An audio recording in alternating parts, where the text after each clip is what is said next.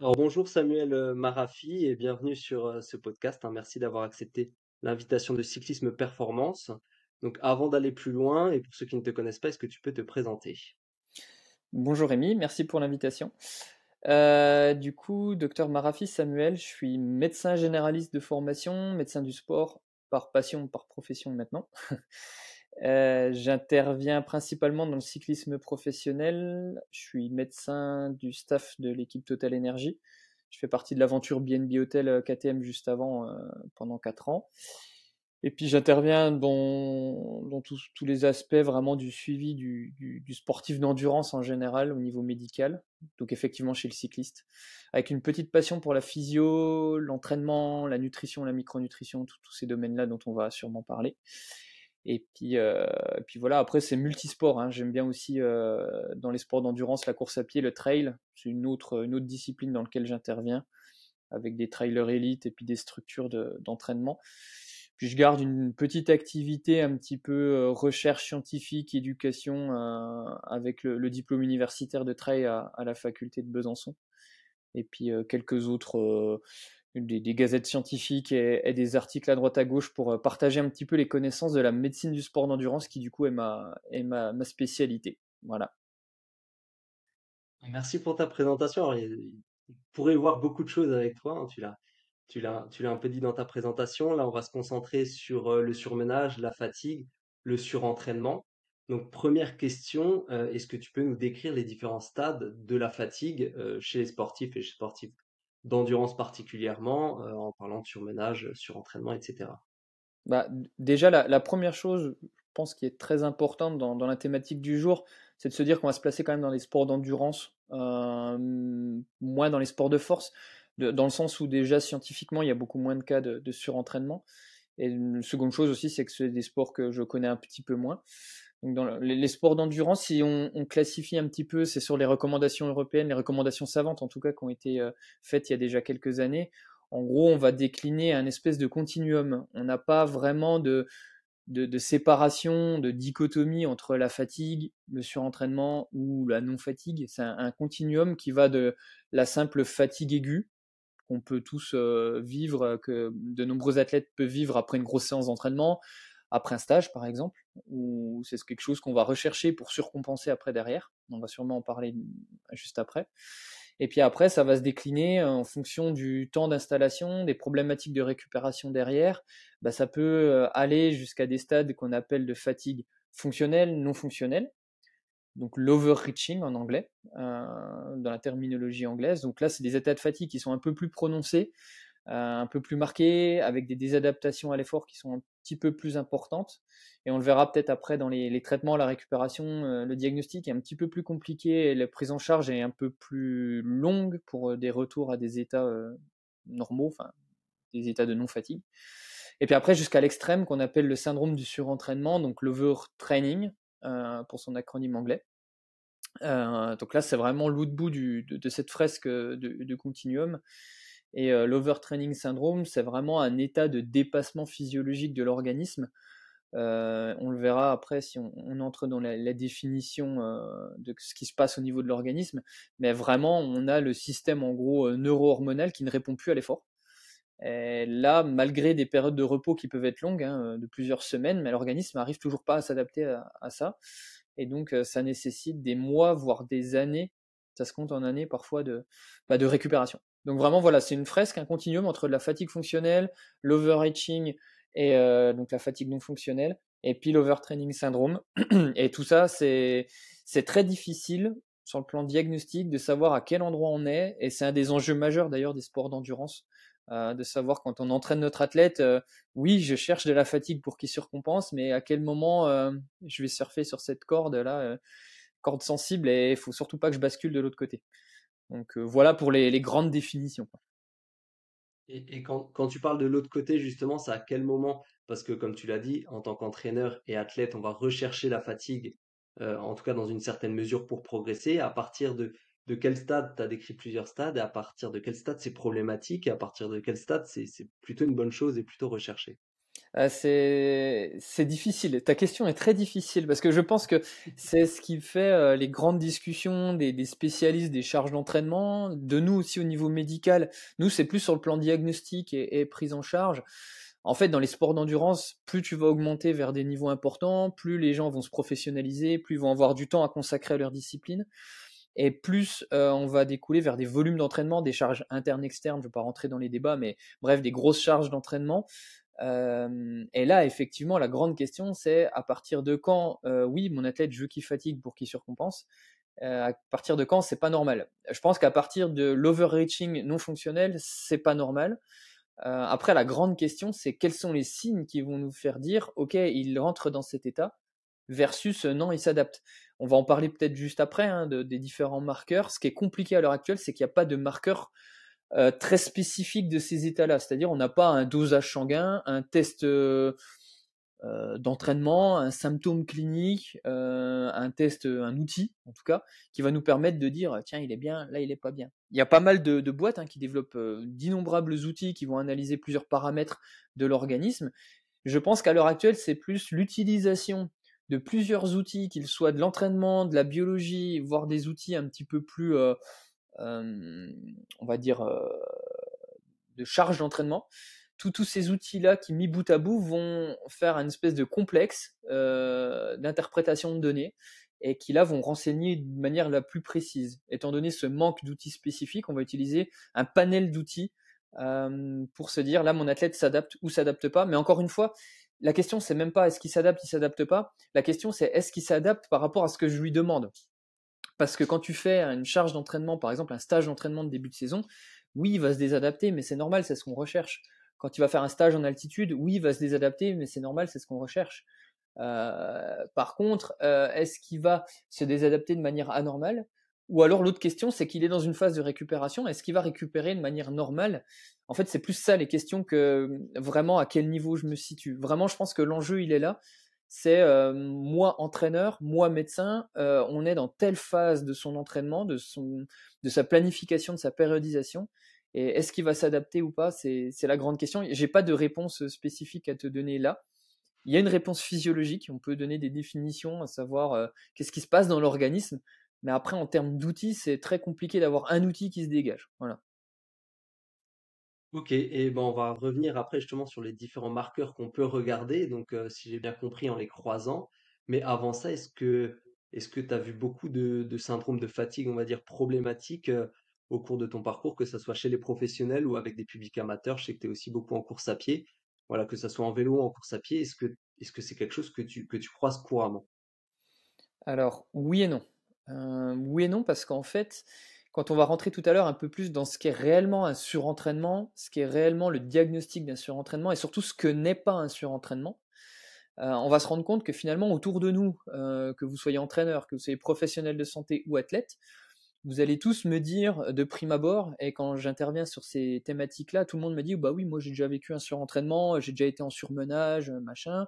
L'athlète professionnel, on peut le comprendre. L'athlète amateur, il va dire bah oui, mais moi j'ai un mode de vie qui fait que je travaille, j'ai des enfants, oui, je suis en surcharge, mais en fait, on va se rendre compte que finalement, le surentraînement, c'est quand même très précis au niveau de ce qui se passe dans l'organisme. Et finalement, moi, personnellement, j'en ai vu très peu. je pense que j'en ai vu trois dans ma carrière de réel surentraînement. Là, je parle même pas d'overreaching, hein, je parle de surentraînement.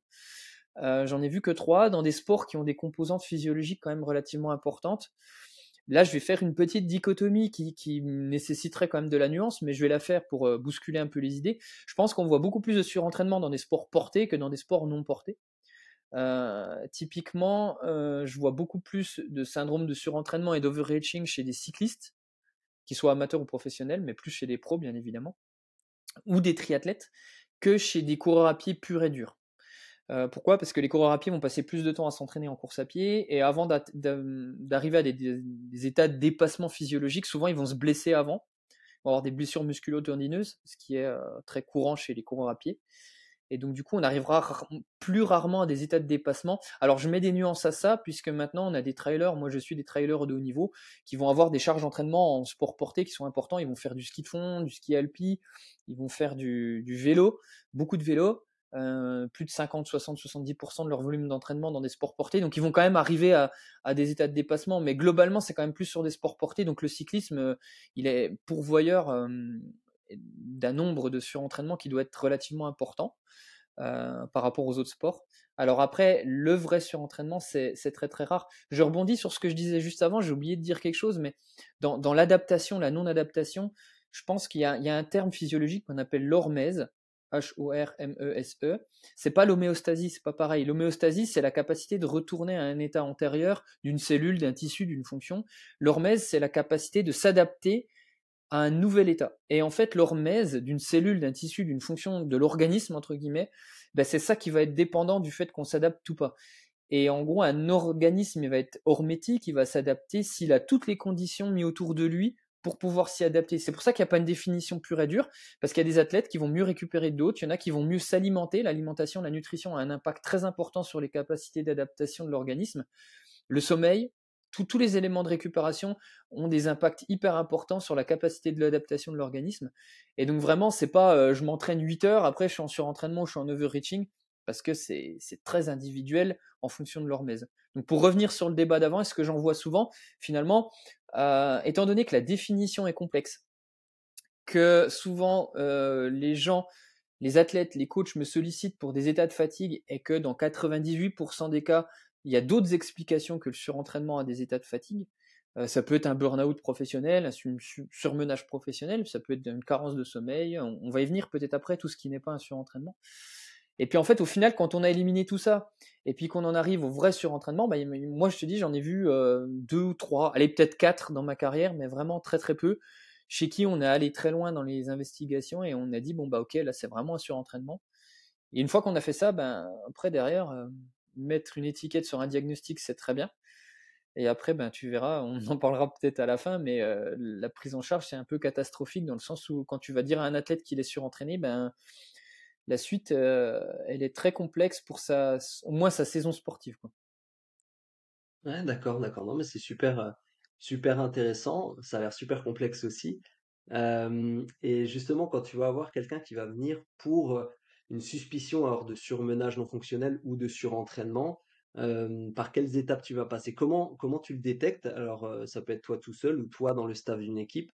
Voilà, vous passez par quel stade et quel marqueur vous allez regarder spécifiquement? Alors, ce qui est très complexe, c'est que tu as la théorie que je vous décris aujourd'hui et il y a la pratique.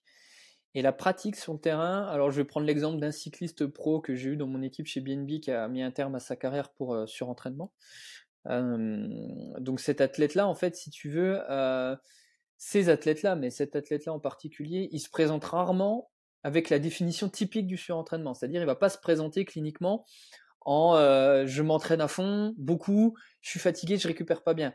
Ouais, il y a ça, mais souvent il y a d'autres petits trucs et souvent quand on va faire un premier bilan, on va découvrir des choses et on va les attribuer, son état de fatigue et de contre-performance, on va l'attribuer à ces petites choses qu'on découvre. Et puis on va se rendre compte qu'en les traitant, ça va toujours pas.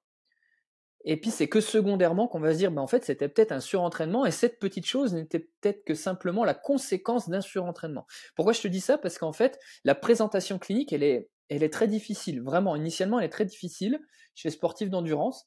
Et euh, on va pas penser à ça au début. Il va y avoir ce qu'on appelle un retard diagnostique. Je pense que dans tous les cas de surentraînement qui ont été décrits dans les sports d'endurance, c'est très rare où le mec il a été diagnostiqué dans les 3-4 premiers mois. Souvent, ça a traîné un petit peu. On a tout fait.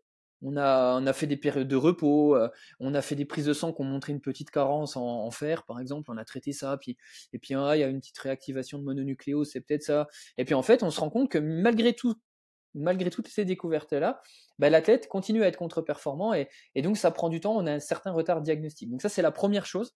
Sur le terrain, c'est pas simple. Et ça se présente rarement comme ça. Alors après, comment on va, comment on va procéder? Et c'est le cœur de mon travail. Euh, quand on a un athlète qui rentre dans la définition, donc je reviens juste un petit peu sur la définition parce que c'est important. La définition, c'est un athlète qui va avoir une altération de ses performances malgré un entraînement cohérent ça veut dire que notre athlète, on entraîne de manière cohérente par rapport à ses antécédents, par rapport à ce qu'il a pu faire les années précédentes, les saisons précédentes, euh, par rapport à ce qu'il doit faire. Il est bien dans sa planif, dans sa périodisation, dans son bloc, je sais pas moi, d'endurance. On est en bloc d'endurance de début de saison, il, bosse comme il faut. il a des paramètres qui au début vont répondre de manière complètement cohérente et normale. mais par contre, la première puce à l'oreille, c'est que ben, il récupère moins bien. Il commence à fatiguer et il s'adapte pas aux charges d'entraînement qu'on va lui donner, pas sur un entraînement aigu, c'est-à-dire qu'il fait un ou deux jours tranquille et on va lui demander de faire des intensités, il s'y adapte très bien. C'est plus sur un bloc, sur plusieurs jours. Typiquement, en cyclisme, on va pas voir ça sur sur un stage de début de saison parce qu'il arrive, il se remet en route, il est un peu largué dans le groupe, mais bon, globalement ça va, on va dire qu'il nécessite encore plus d'entraînement.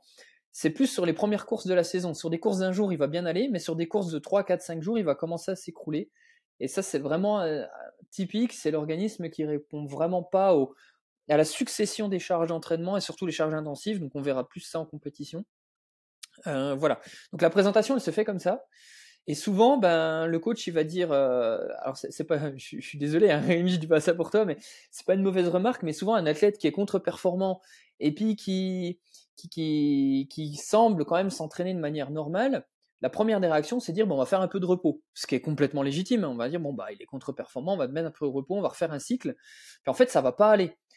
Et là, du coup, la deuxième réaction, c'est de te dire, mais attends, tu as fait du repos, tu t'entraînes pas bien, tu récupères pas bien, ben, c'est peut-être parce que tu en mets pas assez. Donc on va réaccélérer un petit coup plus vite. Et tu vois le cercle vicieux, si le mec il est en surentraînement, si tu en mets encore plus, ben, il va s'enfermer vraiment dans ce cycle-là. Et ça, c'est des réactions qui sont tout à fait légitimes au début. Donc qu'est-ce qui se passe? Ben, Je comprends pas, tu as peut-être une carence, tu as peut-être quelque chose, et là on va contacter le doc. Et euh, moi, j'ai pour habitude de faire un fonctionnement pluridisciplinaire. Chaque athlète qui est fatigué ou qui a des troubles de récupération ou qui euh, euh, ne tolèrent pas les charges d'entraînement telles qu'elles étaient prévues, moi je vais aller toquer à la porte des entraîneurs. Alors dans un staff médical de haut niveau, c'est très bien parce qu'on fait des staffs très réguliers et, on a les entraîneurs, les préparateurs physiques, les préparateurs mentaux, les nutritionnistes, on a tout le monde sur place. Donc c'est vrai que c'est très très simple pour échanger. Après, dans le milieu moins professionnel, dans le milieu amateur, il bah, faut aller contacter, il faut, faut échanger. Je pense que vraiment, euh, ça va être le maître mot de, cette intervention du jour. C'est un échange pluridisciplinaire autour de l'athlète c'est à la charge des entraîneurs, mais des médecins aussi. Hein. Il faut vraiment qu'on se concerte. Et puis du coup, c'est de se dire, bon, bah moi, ma première réaction chez un athlète qui est fatigué, c'est en est où dans tes charges d'entraînement? Il faut que j'ai un aval de l'entraîneur. Alors avec la complexité que souvent l'entraîneur, il veut pas dire que c'est de sa faute, donc il dit non, non, mais il s'entraîne très bien, je comprends pas. Le médecin, il veut dire qu'il veut pas dire que c'est de sa faute, il dit non, non, mais j'ai rien découvert sur ma prise de sang classique, mais parce que t'es peut-être pas allé assez loin. Enfin bref, je pense qu'il faut, il faut être tous un petit peu mettre carte blanche euh, sur table et vraiment se poser les bonnes questions avec l'athlète. Et donc du coup, moi, ma première réaction, c'est ça, c'est d'aller voir les charges d'entraînement, c'est discuter avec l'athlète, c'est discuter tout ce qui se passe autour de l'athlète. Donc c'est ce qu'on appelle l'examen clinique, c'est l'interrogatoire. C'est est-ce que tu dors bien, est-ce que tu manges bien, ta libido elle est comment, ton sommeil il est comment, je viens d'en parler, pardon, mais euh, ton comportement, euh, est-ce que tu sens que tu récupères bien sur le vélo, comment t'es? Euh, Enfin, il y a plein de marqueurs à aller regarder. Vraiment, le sommeil, c'est un des marqueurs assez intéressants au niveau clinique, soit dans le trop, soit dans le pas assez, soit dans la qualité du sommeil, des athlètes qui dorment bien mais qui ont l'impression d'avoir des nuits qui sont pas assez réparatrices. Ça, c'est un des premiers signes assez intéressants. Et puis après, ben, j'utilise, je demande si l'athlète utilise des marqueurs cardiovasculaires, on y viendra peut-être juste après, à l'effort ou au repos, qui peuvent être des indicateurs assez intéressants aussi. Et puis moi, je vais assez rapidement sur des prises de sang. Pourquoi? Parce que je t'en ai parlé juste avant. Avant de dire que c'est un surentraînement, on va essayer d'éliminer tout ce qui n'est pas un surentraînement euh, ou un overreaching. Et chez l'athlète de l'endurance, euh, tu as euh, 10 000 causes, euh, j'exagère un peu, mais tu as 10 000 causes qui peuvent expliquer qu'un athlète est fatigué et ne performe pas bien avant de dire que c'est un surentraînement. Euh, je sais pas si tu veux qu'on les liste là, mais il faut, aller voir un médecin, il faut faire une prise de sang à un moment donné, c'est quasiment sûr, parce qu'il faut savoir est-ce que mon athlète n'a pas une maladie X ou Y, un problème hormonal, un problème infectieux, une carence, euh, est-ce qu'il n'a pas, là on va rentrer un peu plus dans la nutrition, mais un déséquilibre énergétique, est-ce qu'il a vraiment euh, ce qu'il faut pour carburer à l'effort? Est-ce qu'il n'a pas des problèmes micronutritionnels? C'est-à-dire, en fait, est-ce qu'il n'a pas, au-delà de la quantité d'aliments et de l'énergie, mais est-ce qu'il n'a pas un déséquilibre micronutritionnel de la qualité de ces aliments? En particulier tout ce qui est apport lipidique, glucidique de qualité, protidique, et euh, tout, ce qui est stress oxydatif, euh, équilibre inflammatoire, euh, paroi intestinale, microbiote, dysbiose, tout ça, c'est hyper intéressant, mais il faut aller enquêter là-dessus. Des infections X ou Y, des réactivations infectieuses, ça c'est important parce que des fois on a des, infections à, la, mononucléose, la fameuse maladie de Lyme, on en entend parler, euh, la toxoplasmose, des réactivations herpétiques, le CMV, on a, pas mal de virus. Et bref, tout ça, ça nécessite quand même à un moment donné d'aller faire une prise de sang euh, pour aller voir tout ça. La carence, j'en ai parlé tout à l'heure, mais la plus fréquente chez le sportif d'endurance et surtout chez la sportive d'endurance, c'est la carence en fer. Je pense que ça, c'est vraiment quelque chose qu'il faut aller enquêter et pas se, rester à une simple ferritine. Dans, alors, on pourrait rentrer dans les détails, mais sur les prises de sang classiques, de laboratoire classiques, je pense qu'elles sont pas suffisantes dans l'enquête étiologique médicale. Il faut aller plus loin, il faut aller voir des médecins du sport qui connaissent cette thématique-là. Euh, je prêche pas pour ma paroisse, mais il faut aller voir des médecins du sport qui ont une, une appétence pour les sports d'endurance et qui vont aller savoir rechercher tout ça. Et puis après, il y a tout le côté psycho aussi qu'il faut aller enquêter. Et ça, c'est pour ça que j'aime bien les staffs pluridisciplinaires, parce que les, les, psychologues du sport, les préparateurs mentaux sont hyper importants, parce que ben, si l'athlète il est stressé, il est anxieux, il est en dépression, il vient de quitter sa femme, il est en fin de contrat, euh, je sais pas moi, il y a eu un deuil dans sa famille, euh, tout ça, ça peut jouer aussi sur ça. Et puis ensuite, il faut enquêter sur toutes les qualités de récupération de l'athlète. Donc ça, je me mets en lien avec les coachs parce qu'on pense souvent à l'entraînement, on pense pas assez souvent à la récupération.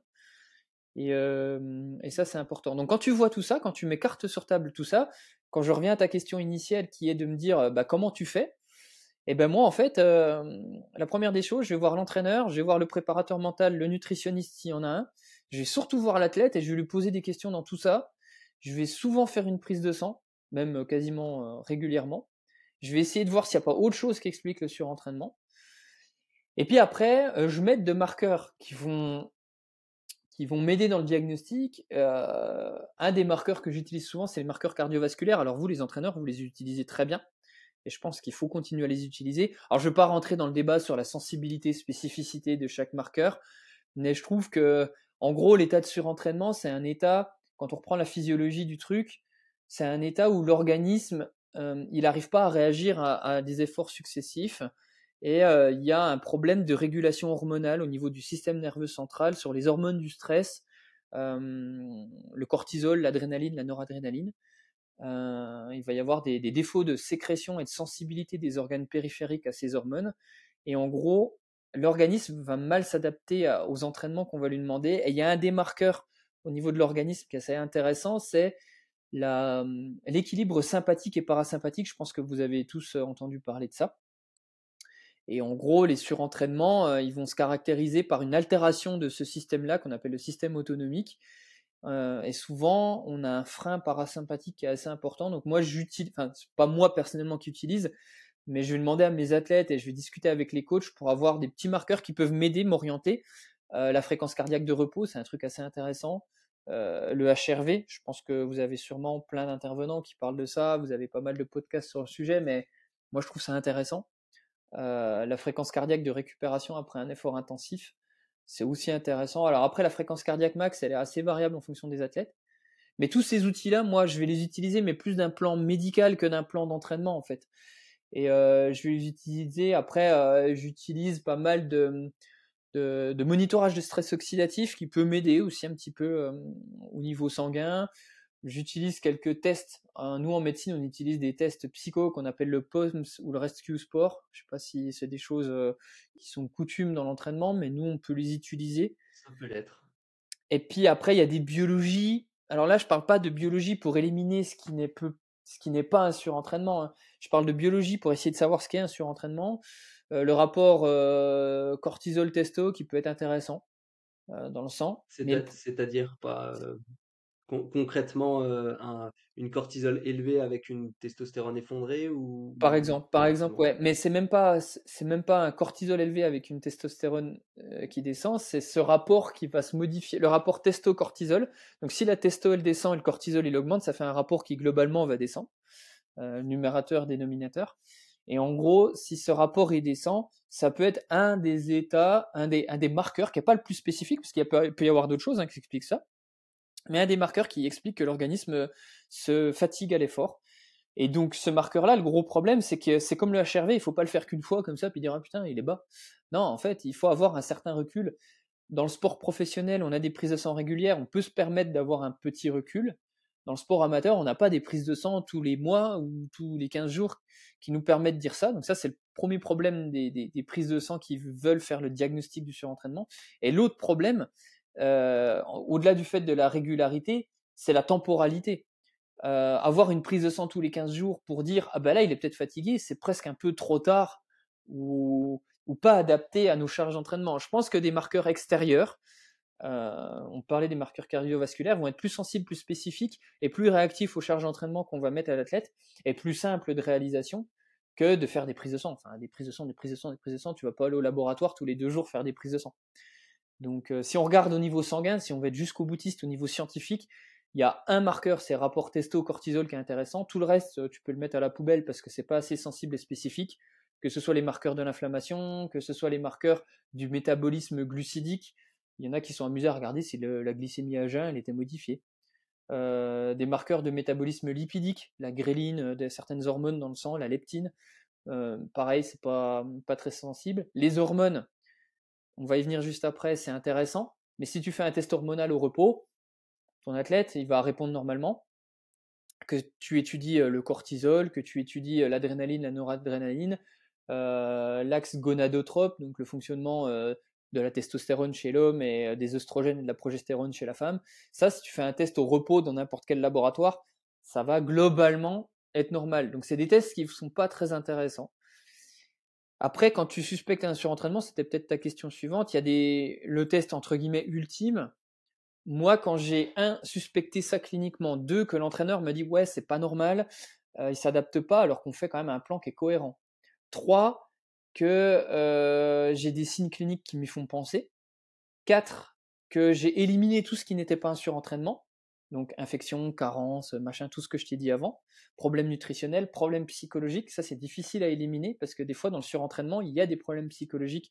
Quelqu'un qui est surentraîné, c'est quelqu'un qui dort pas bien, qui est un peu irritable, qui est un peu déprimé. Donc quelle est la poule, quel est l'œuf? Très compliqué. Mais bref, dès que tu as éliminé tout ça, ensuite tu te dis, ok, c'est peut-être un surentraînement, comment sont mes marqueurs cardiovasculaires à l'entraînement, mes tests de performance et tout. Ouais, ouais, ça y fait penser. Mes prises de sang, j'ai un rapport testo-cortisol qui est un peu bas ou qui décroît. Euh, j'ai rien d'autre à me mettre sous la dent. Euh, bah là, je pense au surentraînement. Ok. Et là, il y a un test qui est assez intéressant, qui se fait pas partout, qui se fait dans certains centres de médecine du sport. C'est des tests hormonodynamiques. Donc en gros, l'idée, c'est d'aller étudier cet axe qu'on dit l'axe du cortisol. Pourquoi on dit que c'est un axe? Parce qu'en fait, toutes les hormones dans le corps, elles sont régies par le cerveau, une certaine zone du cerveau qu'on appelle l'hypophyse et l'hypothalamus. C'est des glandes qu'il y a dans le cerveau qui vont sécréter des pro-hormones, qui vont aller sur des organes périphériques, qui vont, elles, sous stimulation de ces pro-hormones, sécréter des hormones. Donc par exemple, le cortisol, c'est une hormone et c'est l'ACTH qui est la pro-hormone qui va stimuler sa sécrétion. Donc tout ça, ça fait des axes. Donc tu as l'axe du cortisol, tu as l'axe de l'hormone de croissance, tu as l'axe de l'hormone sexuelle chez l'homme et chez la femme, tu as l'axe de l'hormone thyroïdienne, tu as l'axe de l'hormone lactotrope pour le lait euh, pendant la, l'allaitement chez la femme. Enfin, tu as plusieurs axes hormonaux dans l'organisme. Et donc, ce qui nous intéresse dans le surentraînement, c'est l'axe corticotrope avec le cortisol et un petit peu gonadotrope, mais surtout corticotrope. C'est vraiment celui-là, le cortisol, parce que le cortisol, c'est l'hormone de réponse au stress à chaque fois qu'on fait un effort, en fait, l'organisme il va stimuler la sécrétion de cortisol pour qu'il aille se mettre sur le cœur, les vaisseaux et tous les organes périphériques pour pouvoir faire un effort. Et donc, ce qu'on fait, on fait des tests hormonaux, mais pas au repos, comme je t'ai dit tout à l'heure, on fait des tests hormonaux qui sont dynamiques. Et là, en gros, on va faire un, on fait une prise de sang au repos, on va demander à l'athlète de faire un effort. Juste après cet effort, on va doser ces hormones-là. Ensuite, on va laisser une petite période de repos de 2, 3, 4 heures. Et on va faire un deuxième test juste après, on va redoser les hormones au repos et les hormones à l'effort, et là on va regarder comment ces axes réagissent. Et on va, pour, conclure très rapidement sur ce, diagnostic-là, on va se rendre compte qu'à un effort, que, que l'athlète soit en fatigue fonctionnelle, en overreaching ou en overtraining, globalement les hormones elles vont réagir de la même manière. Par contre, dès qu'on va demander un deuxième effort, donc euh, en fait ça va réagir bien, elles vont être sursécrétées, et puis au repos, elles vont, elles vont revenir à un état basal normal. Et un, deuxième effort, c'est très schématique ce que je te dis, mais globalement c'est ça. Hein. Et un deuxième effort, l'athlète qui va être fatigué, mais fatigue fonctionnelle, c'est-à-dire il va être fatigué parce qu'il a du stress dans sa famille, euh, parce que j'en sais rien, moi, il, a, il a des grosses charges d'entraînement, mais voilà, il est en fatigue fonctionnelle. Lui, au deuxième effort, il va réagir quand même, même s'il se sent nul, même s'il performe pas bien, euh, il va quand même réagir bien. Donc cet athlète-là, tu vas te dire, bah ok, euh, c'est bon, il faut deux trois jours de repos, il faut qu'il aille voir sa femme et qu'il se rabiboche, j'en sais rien, mais mais voilà, et, et ça va aller, ou qu'il dorme mieux, qu'il récupère mieux. Par contre, l'athlète qui est en overreaching, on va voir un émoussement de la réponse. C'est-à-dire que le cortisol, il va pas réagir complètement euh, au niveau précédent. En fait, on fait un delta entre le, le, premier niveau de réaction et le deuxième niveau de réaction. Et pour sur le premier test, l'athlète, ils répondent tous comme ça. Sur le deuxième, l'athlète qui est en fatigue fonctionnelle mais classique, il va répondre comme ça. L'athlète qui est en overreaching, il va répondre un peu moins. Et souvent, l'athlète qui est en overtraining, il va pas répondre du tout. C'est-à-dire qu'au deuxième effort, juste après, c'est, j'ai deux exemples en tête là, mais il y en a un concrètement, euh, il arrivait quasiment pas à sécréter de cortisol. c'est-à-dire qu'il pouvait pas faire un deuxième effort. Alors concrètement, ça veut dire quoi? Ça, ça, illustre ce qu'on voit en pratique. C'est-à-dire qu'un athlète qui est en surentraînement, il va se mettre au repos, il va refaire un effort, ça va bien aller. Il va même pouvoir passer des intensités. Hein. Mais par contre, il va faire un deuxième effort, ça va pas aller. Euh, un troisième, un quatrième, ça va pas aller. Donc souvent, c'est un athlète, quand tu reprends un peu l'entraînement, tu fais une petite pause d'une semaine, trois, quatre jours, il va reprendre, puis ça va bien aller. Tu vas dire, oh ben nickel, euh, il se réentraîne. Puis en fait, plus tu vas mettre des blocs de charge, plus ça va recommencer à faire comme ça. Ou alors tu vas le mettre en compétition d'un jour, ça va aller, mais en compétition deux, trois, quatre jours, ça va faire comme ça. Et ça, c'est assez typique. Je me souviens bien de, de cette. Euh, excuse-moi, je te coupe, hein, mais ouais il me semble que je sais de, qui tu, de qui tu parles et je me souviens qu'un des athlètes, en tout cas, qui a été diagnostiqué en, en surentraînement, je me souviens très bien qu'en course à étapes, ça répondait normalement, voire bien les premiers jours, et ça s'écroulait tout de suite derrière. Et pareil quand il faisait des gros blocs d'entraînement. Et donc ça rejoint tout à fait ce que tu dis d'un point de vue hormonal. Mais ça, on le constatait, même d'un point de vue entraînement, fréquence cardiaque, puissance, etc. Et, ce qui corrobore ça encore plus, c'est que c'est pas, j'arrive pas à faire un effort intensif, c'est j'arrive pas à m'adapter à l'effort. C'est-à-dire que l'athlète dont on parle là, il arrivait même pas à suivre le peloton en fait. c'était, c'est un effort qui est compliqué. Et souvent, l'autre complexité qu'il y a dans ça, c'est qu'un athlète qui est fatigué, on n'a pas tous accès à ces tests-là, je vais revenir dessus après comment ça se fait en pratique, où ça se fait, mais en gros, euh, ils vont voir un médecin, il faut une petite prise de sang, alors dans la plupart des cas, on dit surentraînement, alors que c'est pas un surentraînement, c'est autre chose, mais bref, imaginons un athlète, il est en surentraînement.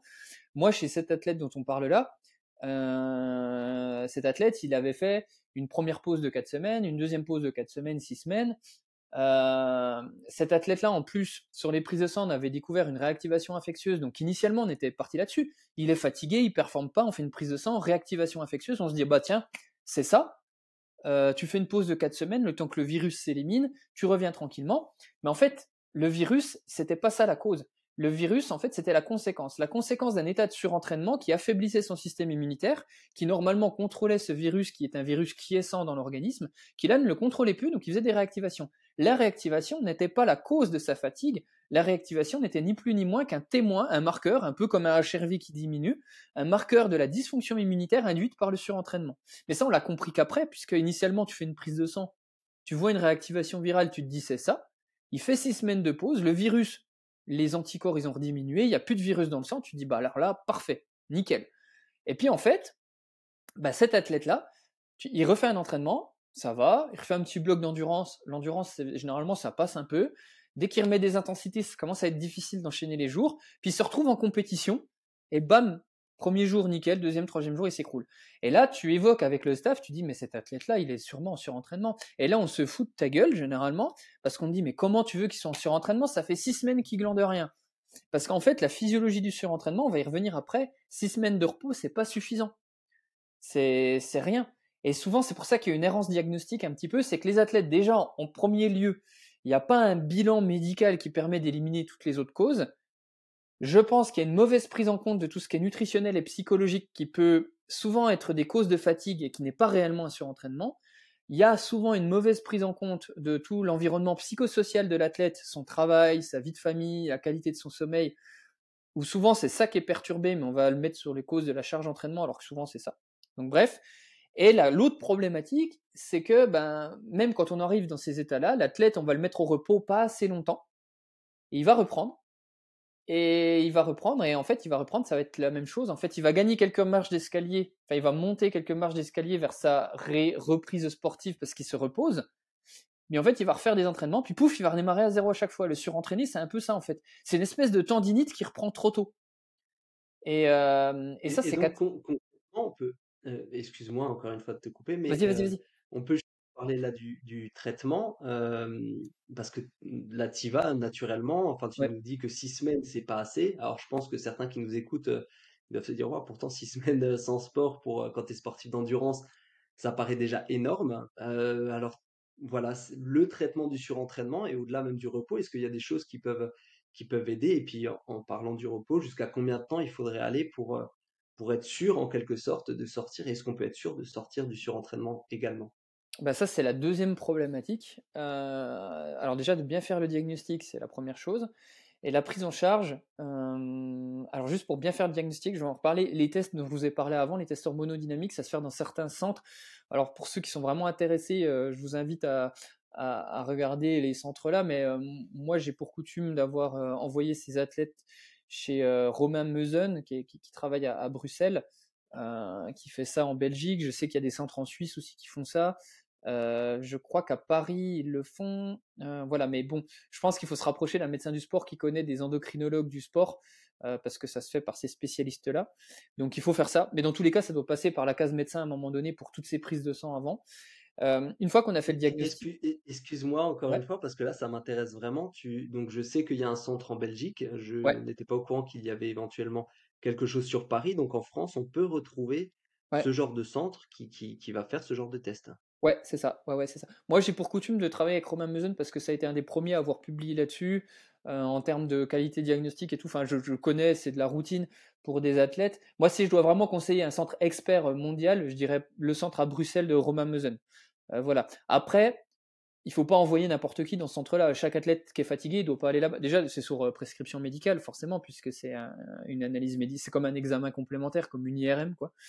première chose. Et deuxième chose, euh, il va vous rire au nez si vous envoyez quelqu'un qui est carencé en fer. Quoi. Enfin, traite déjà la carence en fer, ça se trouve l'athlète il sera moins fatigué derrière.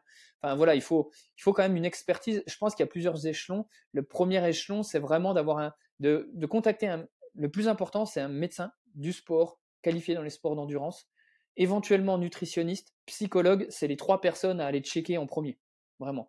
Alors après, le nutritionniste et le psychologue, ils vont toujours trouver des petits trucs pour. Euh, mais on peut commencer à bosser là-dessus, parce que des fois, il y a des trucs là-dedans.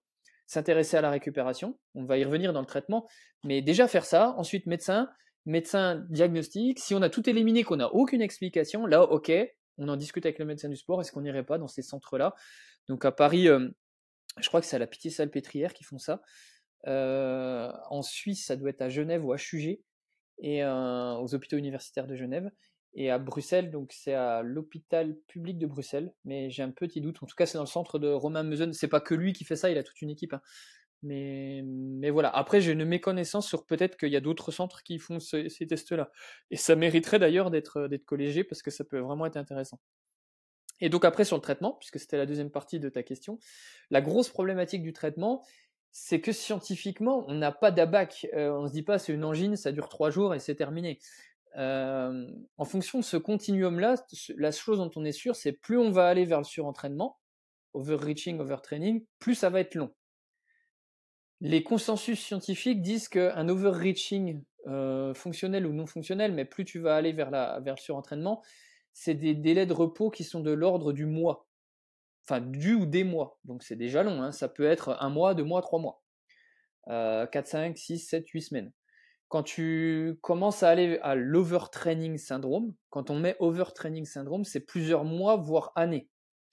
Un overtraining syndrome, tu peux pas, c'est pas un overtraining euh, si en moins de six mois il est retapé le mec, c'est pas un overtraining. C'est peut-être un overreaching juste avant, mais si c'est un vrai surentraînement, c'est-à-dire que sur ces tests-là, il n'a pas une réponse, euh, quasiment pas de réponse, overtraining syndrome, c'est six mois minimum, voire un an, et quand on dit six mois minimum, c'est pas six mois minimum de ouais, je vais tourner un peu les pattes, je regarde ce qui se passe. Hein. C'est six mois de repos quasi complet. C'est-à-dire que c'est un athlète qui fait euh, plus d'efforts, parce qu'à chaque fois qu'il va faire un effort, il va restimuler du cortisol, resensibiliser ça. En fait, il va rester dans ce cercle vicieux-là. Donc en, fait, clairement, pour un athlète, c'est une saison blanche minimum, un surentraînement. Mais, mais tu, tu, tu, veux dire, par, par exemple, qu'on pourrait même pas aller, parce que parfois on entend dire, bah, il faut quand même entretenir le moteur aérobie, faire vraiment de la récupération active, que ça peut aider. Et donc, en fait, là, c'est vraiment du vrai repos et Ah oui. même pas de la récupération active. Moi, moi, je pense qu'il faut sortir, un, il faut sortir l'athlète du sport, du compétition et de l'entraînement. Donc l'athlète, il est redevenu une personne qui, fait, qui est sédentaire, qui fait plus de sport. Je dis pas qu'il fasse rien, hein, mais dans sa tête. Dans sa tête, il fait plus de sport. Parce qu'on sait comment ça se passe, on est tous sportifs, les cyclistes qui ont ce genre de, de diagnostic, c'est pas des cyclistes amateurs qui font une cyclotouriste de temps en temps, hein. c'est des cyclistes qui sont dans un esprit de compétition, d'entraînement, et souvent c'est des professionnels. Le problème c'est que si tu les laisses dans ce mood-là, ils vont te dire ouais mais je vais quand même faire du repos. On, est, on sait tous comment ça se passe, un cycliste mais qu'au repos il fait 3 heures de vélo par jour. Euh, c'est pas du repos pour euh, l'organisme. Même si c'est juste tourner les pattes euh, à 20 km heure, j'en sais rien, à 25. C'est quand même l'organisme stimule du cortisol, sécrète du cortisol, et donc va continuer à entretenir cette désensibilisation périphérique euh, au niveau physiopathologique. Donc c'est vraiment du repos complet, se sortir la tête du sport, c'est-à-dire pendant un mois, deux mois, on met un cut-off à un moment donné. S'il est en, over, en overtraining, par exemple, on va lui dire, tu, six mois, on ne parle pas d'entraînement avant six mois. Peut-être qu'on va aller refaire des tests à six mois avant pour euh, savoir comment il réagit. On remet pas ça. Donc on remet tout à zéro. Euh, après, il peut aller marcher, il peut aller se promener. Je dis pas qu'il peut pas aller faire du vélo en famille, euh, faire une petite rando vélo avec les copains au bord d'un lac et tout. Mais en tout cas, c'est pas dans l'esprit compétition. Voilà, vraiment pas dans l'esprit même entraînement. Parce que euh, on, le, connaît tous, l'entraînement cycliste, je roule à des copains, puis ça finit par faire les pancartes au bout de 20 km. Donc en fait, non, ça, ça, faut pas, faut vraiment pas le faire. Il faut l'expliquer à l'athlète. Donc ils sortent du mood du sport, de l'éducation thérapeutique, c'est-à-dire expliquer à l'athlète ce qu'il a, les délais et les risques de reprendre plus tôt. Il faut que l'athlète il comprenne ça en fait. S'il n'a pas compris, euh, il va reprendre plus tôt. Puis en fait, au lieu de perdre 3 mois, 6 mois, 1 an, il va peut-être perdre sa carrière complète chez le professionnel. Ou alors, un gars qui est en overreaching, au lieu de perdre 3 mois, 6 mois, ben, il va passer 3, 4, 5, 6 saisons. Puis en fait, il va, va plus jamais revenir à son niveau d'avant. Et c'est dommage.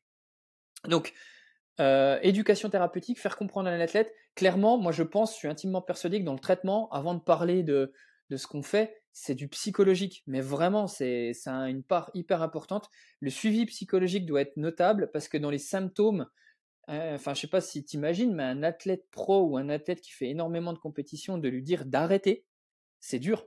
C'est dur dans l'athlète parce qu'il a tourné sa vie, surtout s'il est en surentraînement, il a tourné sa vie autour du sport. Donc c'est-à-dire qu'il a l'habitude d'aller s'entraîner, il a l'habitude de prendre sa petite collation de récup, euh, d'aller avec le club, d'aller avec les copains. Son monde social s'est organisé autour du sport. Il va euh, le dimanche, c'est la cyclo de Tatawin machin, ou c'est la compète où je roule en DN1, donc j'ai quand même des objectifs. Et tout ça, on va lui dire stop. Donc le mec qui n'a pas autre chose dans sa vie, qui a pas mis tous les œufs, euh, enfin qui a mis tous les œufs dans le même panier, on va dire ça comme ça, euh, de lui dire du jour au lendemain d'arrêter, sur le plan psychologique, c'est pas facile. Donc on a des dépressions, on a des troubles de l'humeur, on a de l'anxiété, et tout ça, faut le prendre en charge. Parce que peut-être que c'est des symptômes du surentraînement, mais peut-être que ça peut aussi faire perdurer un petit peu ce phénomène-là. Donc ça, c'est hyper important. Dans le traitement, on va veiller aussi qu'au niveau nutritionnel, on a un rééquilibre assez important. C'est-à-dire, c'est pas un athlète où on va dire, parce que souvent l'athlète il se dit, je m'entraîne plus, donc je fais attention à pas prendre du poids. On s'en fout, mais on s'en fout complètement. Euh, mec, pendant trois mois, six mois, tu ne vas pas t'entraîner. C'est même pas, tu vas t'entraîner et, on verra si tu fais des compétitions. C'est tu vas pas t'entraîner. Donc là, le, le, tu te fais plaisir. Tu, enfin, tu te fais plaisir. Il y a l'alimentation santé de base aussi, mais ce que je veux dire, c'est que c'est pas le moment où il faut dire bah tiens euh, je vais euh, faire un entraînement à jeun le matin je vais sauter un repas pour faire de l'alimentation euh, à temps restreint qui est très intéressant dans certains domaines enfin voilà je vais pas compter mes calories non non tu manges plaisir tu manges trois repas constitués tu te fais plaisir. Enfin voilà il faut pas pas se mettre la pine les compléments tout ça t'arrête enfin voilà il faut en fait redémarrer à zéro. C'est vraiment c'est vraiment ça. Et puis surtout on va essayer de reprendre une alimentation de qualité parce que souvent c'est ça qui a été oublié. De qualité, plaisir, avec des lipides de qualité, un peu moins de glucides rapides, beaucoup de végétaux, de féculents, les antioxydants, tout ça. Il y, a pas mal de rééquilibrage alimentaire qui peut être intéressant. Donc ça fait psycho, entraînement, rééquilibrage alimentaire, et surtout la grande question, je vois que tu as peut-être ça en tête, c'est de te dire, ok, mais il reprend quand, on fait comment, en pratique? Euh, Parce que c'est la question de tout le monde. Euh, il faut se donner des cut-offs sur un overreaching, on va se donner peut-être 3 mois, 8 semaines, 8, 9, 12 semaines. Sur un overtraining, on va se donner 6 mois. Et après, on va se dire, on va reprendre l'entraînement. Mais on va pas reprendre l'entraînement n'importe comment. Moi, ce que je trouve intéressant à faire, c'est peut-être s'aider de. Déjà, il faut que l'athlète aille bien, cliniquement, qu'il se sente bien, qu'il dorme bien, au niveau du poids, que ça aille bien, qu'il soit pas à moitié en dépression, qu'il dorme bien, euh, qu'il soit dans des conditions biopsychosociales intéressantes. Euh, voilà. Ensuite, il va reprendre l'entraînement. Est-ce qu'il serait pas intéressant, un ou deux mois avant de reprendre l'entraînement, de reprendre du HRV, par exemple, pour euh, justement être un peu plus fin, sachant que dans la tête de ceux qui vont faire du HRV ou, des choses comme ça, de monitorage cardiovasculaire, il a été désentraîné. Donc les chiffres au début, ça va être n'importe quoi. Hein. Euh, il va avoir 3, 6, 8 mois de désentraînement. Euh, le HRV, va, au début, il va descendre vachement vite, mais c'est normal. Euh, il faut avoir ça en tête. Les tests de performance, forcément, ton test PMA, ton test 6 minutes, 12 minutes, 20 minutes, au début, ça va être n'importe quoi. Tes tests de force musculaire, ça va être la même chose. donc il faut prendre un peu avec modération ça. Moi, je suis assez intéressé pour ceux qui sont en overtraining de refaire un autre test hormonal dynamique. Vraiment. Je suis intéressé à faire ça juste pour voir si le gars qui était en overtraining, c'est-à-dire il répondait pas, s'il répond un peu. Parce que s'il répond toujours pas, moi je le remets pas à l'entraînement, ça sert à rien. S'il répond un peu. Au bout de six mois, là, par exemple. Par exemple, ouais. Je trouve que six mois, c'est un cut-off qui est intéressant euh, pour voir si son axe corticotrope au deuxième effort, il commence à répondre. Ça, c'est vraiment intéressant. Et euh, s'il répond complètement, c'est bien, c'est très rassurant. Donc on va reprendre l'entraînement tout doux au début. En fait, il faut reprendre l'entraînement comme un mec, pas comme un mec qui a fait sa pause de milieu de saison en novembre et puis qui reprend l'entraînement euh, décembre, janvier sur son entraîneur. Il faut reprendre l'entraînement comme un mec qui a quasiment pas fait de vélo. Donc en fait, euh, je pense qu'un mec qui a fait six mois de pause, je sais pas si vous si t'imagines, et si les auditeurs imaginent ce que c'est que six mois de pause, il va pas être compétitif trois mois après, vraiment sincèrement. Je pense que c'est un mec, il faut au moins six mois de, réentraînement bien complet. Enfin ça après je m'en remets aux entraîneurs, hein. Mais euh, mais pour reprendre les automatismes, s'assurer que ce qu'il fait c'est cohérent, s'assurer de pas refaire les erreurs qu'il a faites et qu'il l'a mené au surentraînement. Et je pense que ça c'est un autre outil important une fois qu'il aura repris c'est de se dire mais qu'est-ce qui a mené au surentraînement et comment on va tout faire pour qu'au moment où ils reprennent, ils se remettent pas dans ce cercle vicieux-là. Euh, monitorage des charges, c'est très bien et tout, mais on va dire au mec, écoute, avant tu dormais comme un con, tu étais en déplacement tout le temps, tu travaillais comme ça. Et, ça, c'est peut-être intéressant à, pointer du doigt, bien au-delà du fait de reprendre progressivement, qui est très bien, mais, voilà. Donc tout ça, ça fait que c'est compliqué, un suivi, euh, une prise en charge d'un surentraînement.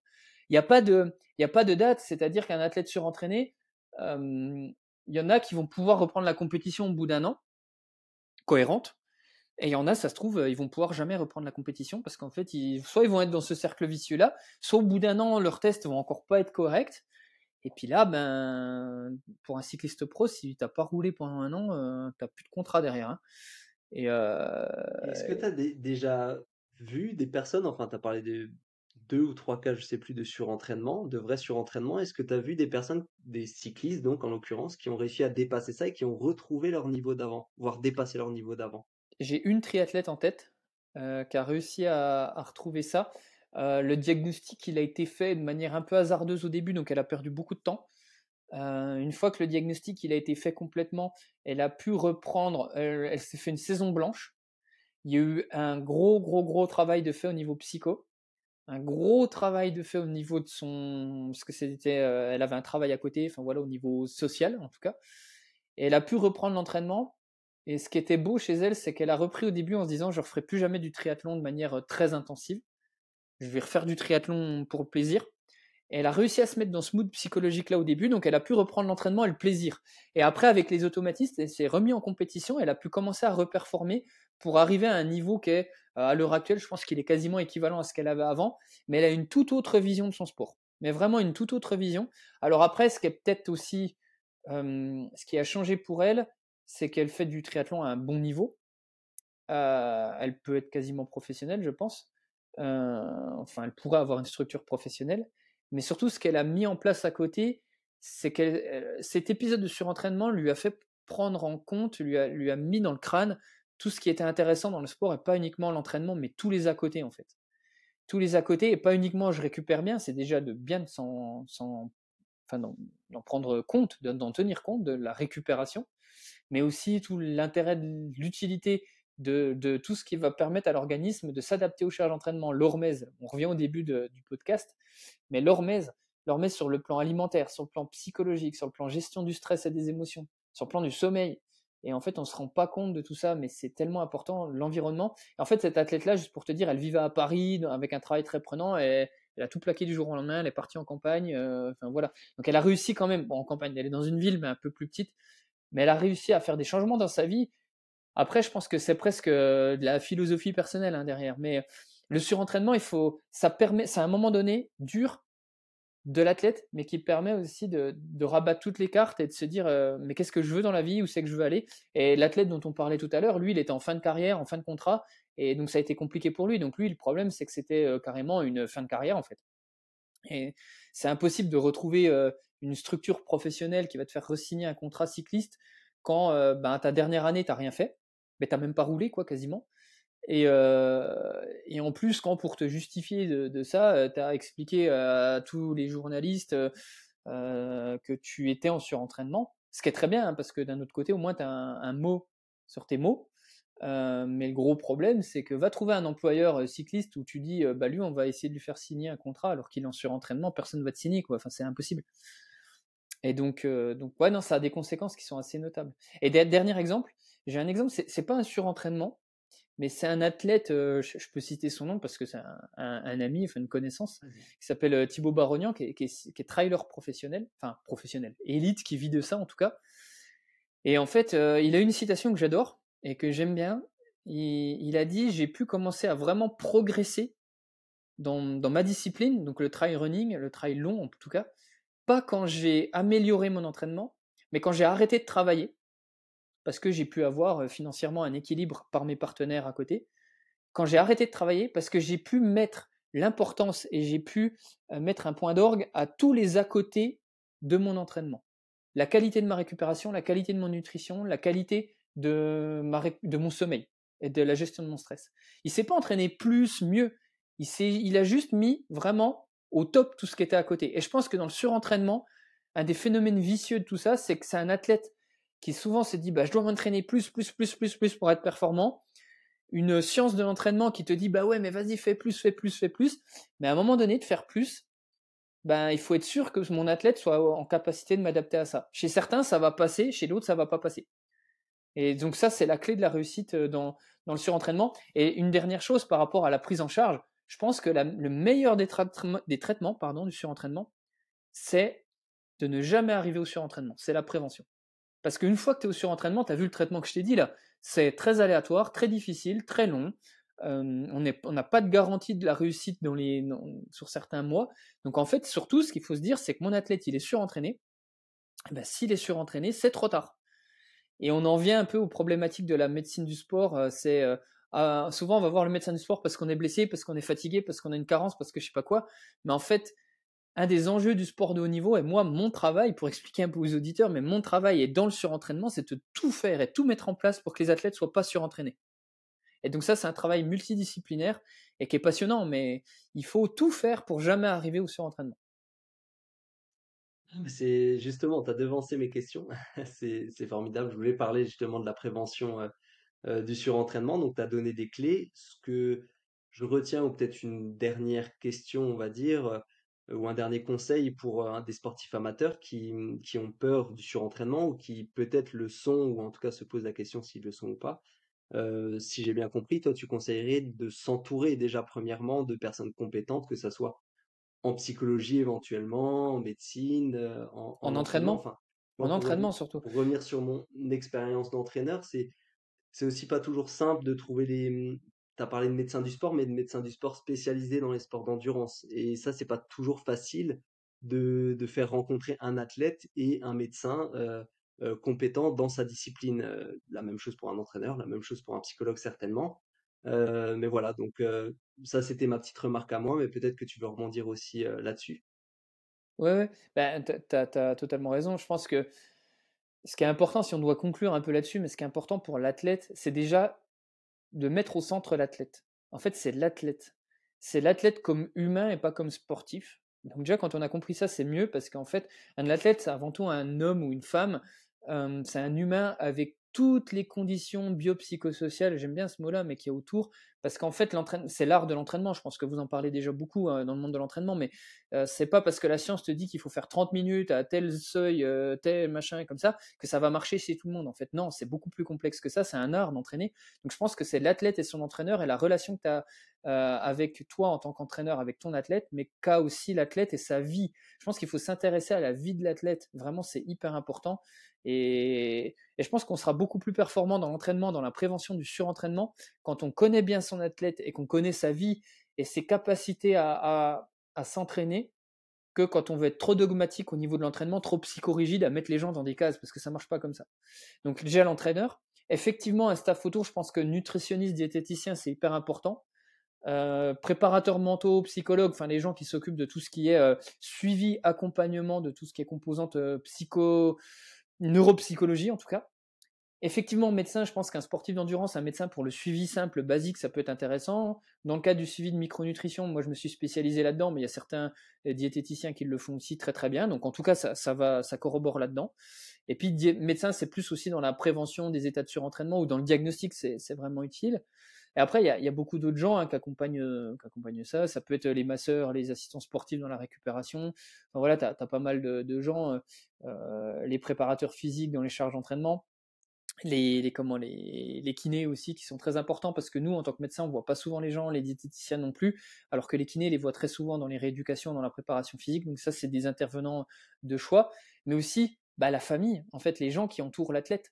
ça, c'est hyper important parce que quand on a un athlète dont le sport est problématique dans sa vie, parce qu'en fait sa femme ça, le fait, ça la fait chier parce qu'il se casse, ou alors dont la femme justement est intégrée dans le monde de son, de son cercle sportif et va l'accompagner, c'est quand même pas pareil. Et donc je pense que ça c'est des gens qu'il faut peut-être aussi intégrer parfois dans les discussions. Par exemple dans la nutrition, euh, l'environnement familial c'est hyper important. Un athlète qui vient d'être papa, le gros problème c'est que s'il se réveille cinq fois dans la nuit euh, pour aller euh, donner le biberon à son gosse et tout, bah, ça a un impact notable sur sa vie. Donc c'est tout ça, il faut bien s'entourer. Et ensuite, après, si on veut rentrer dans deux détails qui, à mon sens, sont encore plus importants, c'est bien gérer ses charges d'entraînement et sa récupération. Vraiment, ça, c'est ultra important. Et après, je ne suis pas le spécialiste là-dedans, mais Rémi, tu es largement plus spécialiste que moi, mais c'est utilisé, parfois on en a besoin.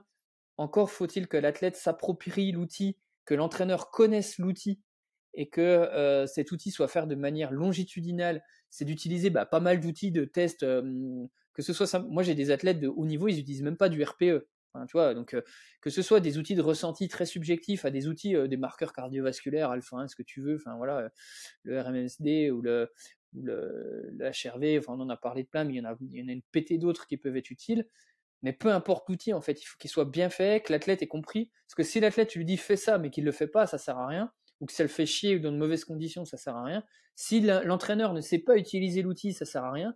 Si on ne met pas tout ça en perspective avec les charges d'entraînement, ça sert à rien aussi. Donc vraiment, voilà, ça, je ne suis pas spécialiste là-dedans, mais hum, je regarde un petit peu ce qui se fait et je pense que ça c'est intéressant à, mettre en place. Donc c'est s'entraîner correctement, bien récupérer. Et je finirai par une citation, je l'ai découverte il n'y a pas longtemps, mais je l'adore cette citation.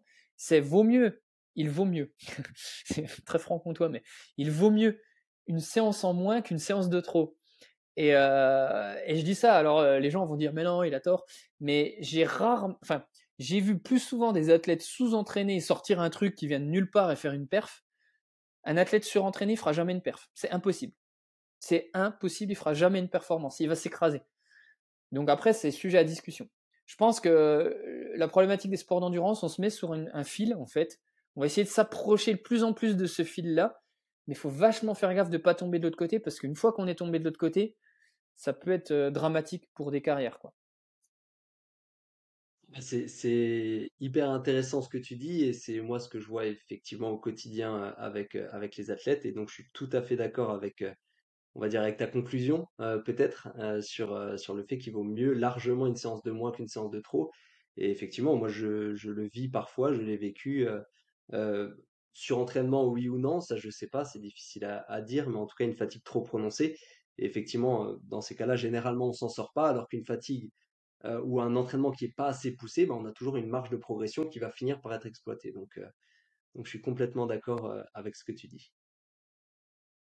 Et je sais pas si tu voulais rajouter peut-être une dernière chose ou pas. Bah, la, chose que j'ai pas, pas dite, parce que je parle beaucoup trop, mais la, chose que j'ai pas dite, c'est que dans toutes les personnes qui entourent l'athlète et dans l'athlète lui-même, le principal, c'est la communication. Vraiment, je pense que ça, c'est hyper important. Euh, que les entraîneurs soient pas dogmatiques dans euh, je fais ça, il faut faire absolument ça, que les préparateurs, les médecins, tout ça, en disant pas moi je sais, il faut faire comme ça, que l'athlète aussi n'ait pas peur de communiquer avec son entraîneur en disant là je sais pas pourquoi, je la sens pas, je veux pas la faire la séance ou là je la fais. ça c'est c'est la clé de la réussite. Et en fait, je pense que l'entraînement, enfin la, performance, c'est, je dis des chiffres complètement aléatoires, mais c'est 50% dans l'entraînement, dans les jambes, et 50% dans la tête. Et des fois, tu as beau avoir les meilleures jambes du monde, être entraîné, d'être une Rolls-Royce de l'entraînement, si t'as pas la tête, ça marchera pas. Et des fois, tu sais pas ce qui se passe, mais tu es peut-être un peu moins bien entraîné, mais tu as toutes les conditions autour de toi, tout va bien. Tu vas nickel, euh, ça va bien dans ton couple, dans ton travail, dans ton entraînement avec ton coach, et tu vas sortir un truc monstrueux. Et en fait, euh, et ça va te donner une satisfaction. Et je pense que quand tu es dans un mood comme ça, ben après, ça marche très très bien. Et l'entraînement, de toute façon, on se fait mal à l'entraînement, la compétition, elle arrive derrière, mais l'entraînement, c'est ça. Si on a un athlète, parce qu'on passe plus de temps à s'entraîner qu'à enfin, qu'à être en compétition, et si tu as un athlète qui, l'entraînement, ça se passe pas bien tous les jours, ben, il va ramasser, quoi. Et si on a un athlète qui va réussir à trouver un certain équilibre dans sa vie via son entraînement et sa récupération, bah là, c'est, c'est peanuts. Et sur la récupération, j'insiste vraiment sur deux éléments qui sont vraiment hyper importants avant de faire des petits trucs. Quand on regarde la pyramide de la récupération, là, ça fait déjà une heure qu'on parle, je ne pense pas qu'on aura le temps de parler de récupération, mais la récupération, si vous vraiment insister sur des choses, euh, on peut prendre un antioxydant et quoique, euh, on peut faire de l'électrostimulation.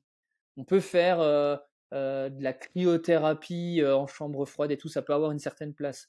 Mais quand on regarde la base de la base, c'est quoi? C'est se reposer, la qualité du sommeil, faire des siestes éventuellement, c'est bien se nourrir, s'hydrater, récupérer euh, glucides, protides, nutrition au quotidien de qualité, et éventuellement immersion en eau froide, les bains froids, ça peut être intéressant quand c'est bien timé. Après, le reste, c'est le sommet de la pyramide. Mais faire déjà bien ça, c'est hyper important. Moi, je, je, prends en charge des athlètes qui font de l'ultra-trail. C'est des gens qui vont être amenés à faire des, courses. Parfois, ils vont être 40 heures en course, 40 heures en train de courir. Et en fait, on se rend compte que ces gens-là, ces gens-là se rendent encore plus compte de l'impact de la nutrition et du sommeil au quotidien. Vraiment, mais vraiment. Hein. Quand ils dorment bien et ils se nourrissent bien, ben, ils vont être capables d'enchaîner les charges d'entraînement, de mieux tolérer et d'être plus performants derrière. Et la nutrition au quotidien, je terminerai là-dessus, mais il viendrait jamais à l'idée aux gens de s'entraîner deux jours avant une compétition. L'alimentation, c'est pareil, c'est pas deux jours avant une compète qu'on va se surcharger en pâtes. Euh, en fait, l'alimentation au quotidien va conditionner notre hormèse, notre capacité d'adaptation. Et cette nutrition au quotidien, la qualité de notre alimentation, mais c'est des détails, hein, le mode de cuisson, euh, la qualité de nos aliments, les intrants chimiques, euh, l'ultra transformation des aliments, pour en parler des heures. Mais bref, l'alimentation va conditionner notre capacité à s'adapter à nos charges d'entraînement et si on s'adapte mieux à toutes les charges d'entraînement tous les jours, un petit peu tous les jours, bah on n'entrera pas dans, moins facilement dans ce cercle vicieux de surentraînement. Je sais pas si tu as compris, mais si tous les jours on récupère mieux via l'alimentation et on tolère mieux les charges, à la fois on va pouvoir augmenter et être plus performant, mais on va pouvoir aussi limiter les risques de tomber dans un surentraînement. Donc vraiment, j'insiste là-dessus, c'est dormez mieux, euh, faites tout pour bien dormir et faites tout pour bien bouffer. Et je pense que si on fait ça, et bien vous entraîner, et bien vous entourer, c'est les quatre conseils pour éviter le surentraînement. Bah, c'est super, franchement, c'est des conseils, j'ai envie de dire de base, mais qui sont poussés de la manière dont tu, les expliques. Sur la dernière chose que tu as pu dire, moi, ça me fait penser à des athlètes qui, m'ont déjà rapporté l'idée de peut-être moins dormir, de peut-être moins manger pour surcompenser derrière. Alors, évidemment, quand on sait un peu ce qu'il y a derrière, ça, peut nous faire rigoler, mais il n'empêche qu'il y a des sportifs amateurs qui pensent encore ça. Et, c'est très bien de rappeler que la récupération, c'est au quotidien. ce qu'il faut juste dire, euh, bah, un, dernier, un dernier exemple, mais souvent on, le sportif amateur va calquer ce que fait le professionnel. Oui, le professionnel, il va faire 28 heures de vélo par jour, par semaine, pardon. Oui, le professionnel, il va s'entraîner énormément. Il va pouvoir faire du slip low, du train low, des trucs euh, très poussés. Mais parce que lui, à côté, comme il est professionnel, il fait que ça. Donc il a le temps de récupérer derrière. Il a le temps d'assimiler. Il a des nutritionnistes qui l'accompagnent pour bien manger. Il va bien dormir. Il va avoir le matos qui est au top. Et donc en fait, est-ce que finalement sa qualité d'entraînement va être euh, à 100% due à son entraînement pur ou va être liée à son volume d'entraînement effectivement, mais à tout ce qu'il fait à côté? Pensez à ça parce que l'amateur, lui, va essayer de faire 20 heures par semaine. Et sauf qu'il va se lever à 6 heures le matin pour aller au boulot. Puis pendant sa pause de midi, il va aller se une petite séance d'entraînement. Donc du coup, il va pas avoir un repas de qualité. Et puis ensuite, ben, il va sortir tard du boulot, il va chercher les gosses. Et puis le soir, faut faire à bouffer aux gosses. T'as le gosse qui chiale la nuit, il va mal dormir. Ben, finalement, tout ça, ça va interagir avec l'entraînement. Donc est-ce qu'il serait pas utile ben, de supprimer ou de limiter l'entraînement du soir pour mieux dormir derrière? Je sais pas, mais des fois, ça se discute. c'est de, toujours de, de, très bons conseils. Je suis complètement d'accord avec toi. Et c'est d'ailleurs une problématique, je trouve, quand on suit des athlètes amateurs, c'est parfois plus compliqué que de suivre des professionnels qui ont un environnement normalement tout à fait favorable pour la performance. Mmh. Donc en tout, en tout cas, bon, je pense qu'on peut, on peut terminer là-dessus, sauf bien sûr si tu veux rajouter quelque chose. En tout cas, je te, je te remercie beaucoup pour cette intervention. Alors, je te dis, non, tu ne parles pas trop parce que parce que c'est très intéressant, franchement, tout ce que tu nous as raconté aujourd'hui. Et peut-être qu'on se retrouvera dans un prochain podcast parce que je sais que tu as beaucoup de casquettes toujours avec ta, grande casquette de médecin, mais ça peut être la nutrition, ça peut être aller plus loin sur les techniques de récupération aussi. Donc, pourquoi pas sur un prochain podcast. En tout cas, encore une fois, je te remercie, Samuel, pour, pour ton intervention aujourd'hui.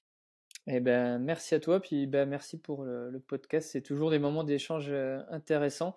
Et puis, si jamais, je reste à votre disposition si vous avez des questions. On mettra les, les coordonnées, peut-être, hein, si tu le, si tu l'autorises, on va dire. Par mail. avec, avec le podcast.